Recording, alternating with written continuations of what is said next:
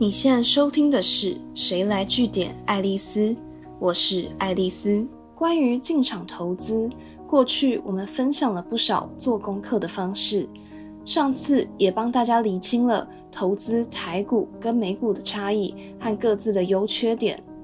但是，假如你还是不甘心，希望可以从零认识一家公司，却不想要花上大把的时间研究，其实，在美股市场还是有一些小 paper 可以快速入门的哦。跟大家分享两个财经专家的独门秘诀和日常习惯。首先是 YouTube 频道 M 观点的创办人，同时也是理财专家 Mula 推荐的做法，就是去研读这些上市贵公司的分析师电话会议 （Earnings Conference Call），概念类似台湾的法说会。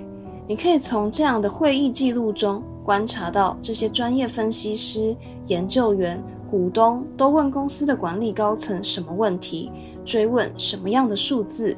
这可以帮助你更快速掌握不同产业的特性，也能更全面了解一间公司的经营发展策略。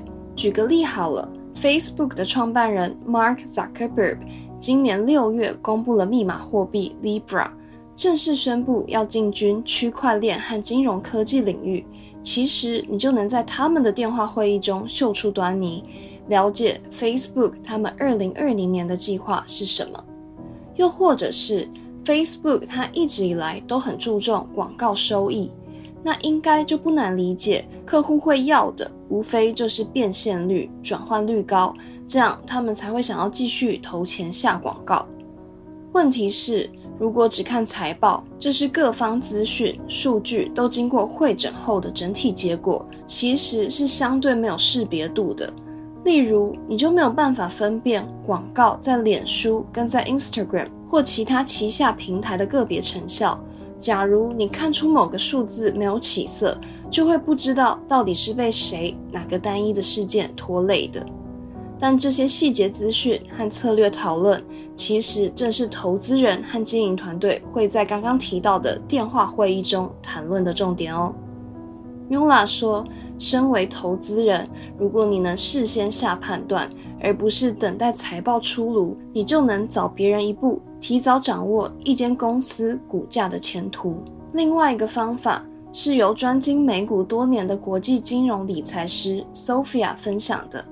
很特别的是，他明明坐拥专业数据资料跟丰沛的法人研究资源，但他的日常习惯其实比先前提到的任何方法都更亲民。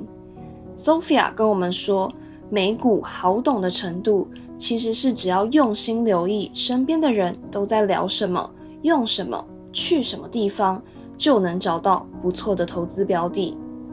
听到这里，可能很难想象。到底是可以多生活化？我转述一个 Sophia 跟我们说的故事好了。她说，她十岁的儿子看完迪士尼电影后，大大赞美了一番，觉得实在太好看了。加上他也注意到身边朋友暑假常常都跑去迪士尼乐园玩，所以迪士尼就很自然的成了他看好的股票，纳入观察名单。实际上，他说，他也真的没多久就买了迪士尼的股票。不过，如果要等到时机成熟立刻出手，还是需要仰赖平常持续关注这些公司股票的涨跌状况。